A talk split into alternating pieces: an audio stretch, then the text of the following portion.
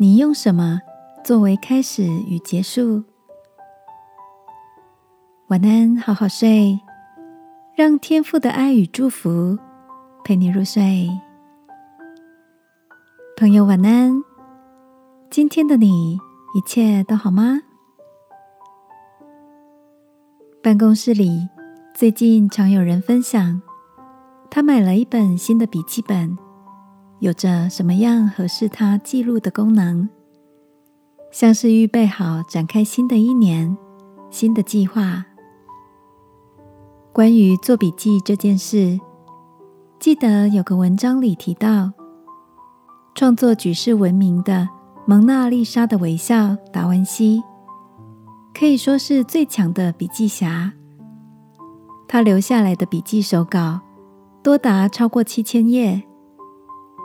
达文西永远携带着一本小笔记本，方便他随时随地的记录下当时的观察，各种冒出来奇怪的想法，随手的涂鸦。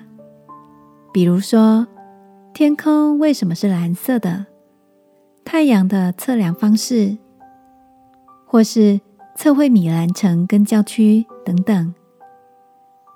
达文西的好奇心。与对世界强烈的探索热情，让他的创作显出丰富而细腻的观察。亲爱的，今年的最后一天，你都用什么来回顾这一年？又用什么来预备一年的开始呢？想到达文西对事物详细的观察与记录，如同圣经里提醒的。当用各样的智慧，把基督的道理丰丰富富的存在心里。